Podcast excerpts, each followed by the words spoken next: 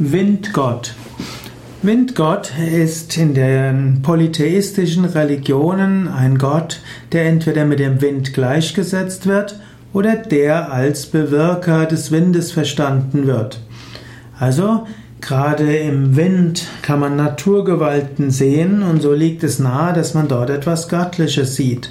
In früheren Zeiten konnte man das Wetter auch nicht erklären und so galt Donner als besonders mysteriös Gewitter und Blitz und so waren oft die Donnergötter die wichtigsten Götter, wie zum Beispiel Indra oder Zeus oder auch Thor. Dann war die Sonne besonders wichtig. Und so gibt es die Sonnengötter, wie zum Beispiel Surya hm, in, bei den alten Indern. Surya, die Sonne als Sonnengott. Oder eben auch der Wind. Und der Wind gilt als besonders wichtig. Im japanischen Shintoismus gibt es den Sturmgott Susanoo mit S-U-S-A-N-2-O.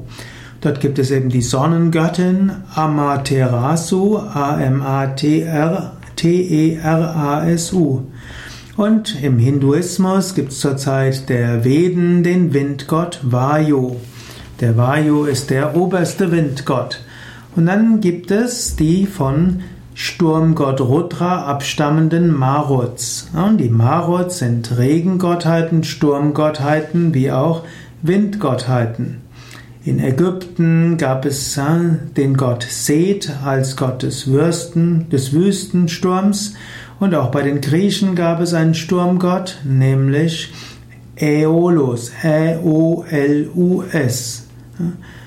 Und auch der, auch in den sumerischen Religionen gab es den Gott Enil, der war ein Sturmgott, und später wurde es auch sein Sohn, nämlich Ninurta. Im Hinduismus ist Vayu der Windgott. Und äh, Vayu gilt auch gleichzeitig als der Gott des Geistes, denn der Geist ist unruhig. Vayu hat verschiedene Söhne, insbesondere auch menschliche Söhne. Zum Beispiel gilt Hanuman als der Sohn des Windes. Und so gibt es verschiedene Kinder. Vayu hat auch immer wieder hat auch immer wieder mit Menschen Kinder gezeugt. Vayu hat auch zehn verschiedene Söhne. Hm, in einer Purana, es gibt eine ganze Purana, die Vayu Purana.